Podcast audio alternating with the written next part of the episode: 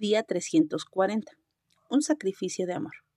En esto conocerán todos que son mis discípulos, si tuvieren amor los unos con los otros. Juan 13:35. Nuestra disposición de amar a los demás no debe depender de la capacidad que tengamos de que nos devuelvan ese amor. Algunas personas nunca estarán satisfechas con lo que hagamos por ellas. Otras no se sentirán dignas de nuestro cuidado.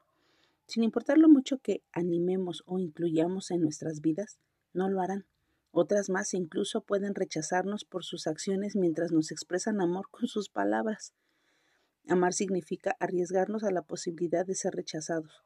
No obstante, el objetivo al amar no es provocar una respuesta de parte de la otra persona, sino ser un ejemplo vivo del amor de Cristo. Por tanto, cuidemos a otros ministrándoles y apoyándoles de una manera que sea significativa para ellos, y no de acuerdo a cómo queremos que nos retribuyan. No obstante, si nosotros nos encontramos con alguien que no acepta a pesar de nuestros mejores esfuerzos, entonces preguntémonos, ¿está Dios pidiéndome realmente que le muestre amor a esta persona?